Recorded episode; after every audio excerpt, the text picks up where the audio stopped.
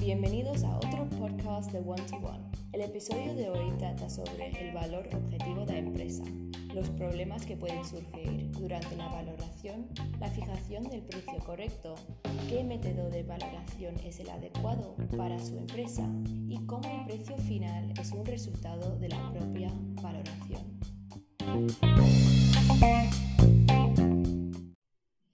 Para empezar, ¿podrías definir la valoración para nosotros? La valoración se conoce como la evaluación de los activos de una empresa, su posición competitiva dentro de su sector y su capacidad prevista de generar dinero.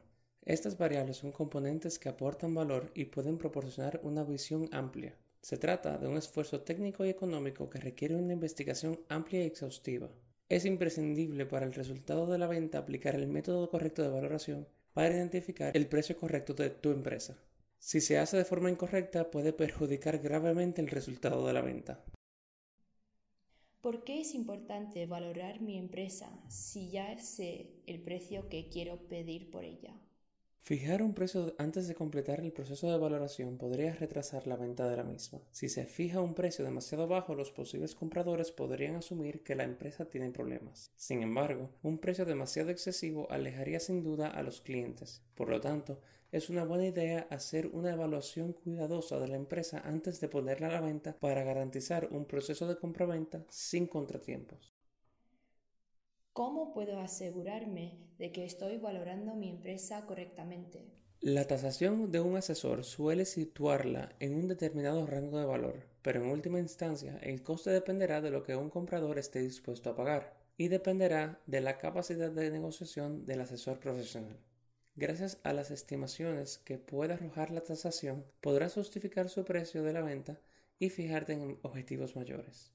La valoración es en parte ciencia y en parte arte. Por lo general, pedirás un precio que se encuentre en el extremo superior de la escala. Aquí es donde entran en juego la negociación y tu asesor. Como su pago depende de un porcentaje de la venta, cuanto más involucrados estén, mejor trabajarán y conseguirán el mejor precio posible para la venta.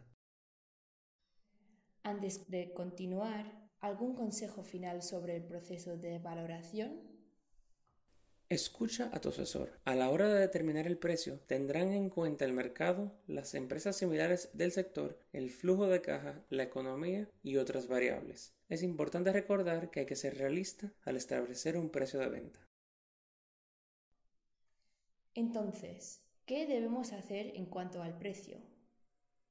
Como hemos dicho antes, Poner un precio excesivo o insuficiente es un error común que cometen los propietarios de negocios mal asesorados. No hay nada malo en confiar en que puedes vender tu empresa siempre que sea con un precio razonable. Recuerda que las empresas se valoran en función de criterios cuantificables y no del apego emocional que tengas a ella. Una vez que hayas analizado cuidadosamente tus finanzas con tu asesor y hayas identificado un precio de venta razonable, entenderás cómo los compradores evaluarán tu empresa y calcularán el precio que están dispuestos a pagar. Si te has tomado el tiempo de llevar a cabo un proceso de valoración reflexivo antes de asignar un precio de venta, estarás más en contacto con los precios del mercado y estarás mejor posicionado para defender ese precio. Por último, ¿hay algo más que debamos tener en cuenta? Sí, el precio es un derivado de la valoración.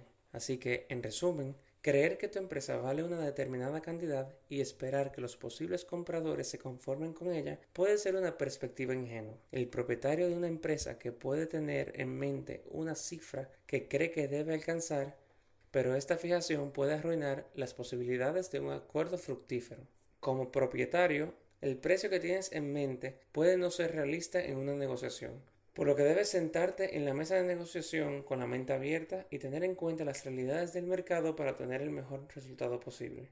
El mercado exige pruebas cuantificables. Esta discrepancia entre las expectativas irreales y la realidad acaba por alargar el proceso de venta más allá de lo necesario y compromete su éxito.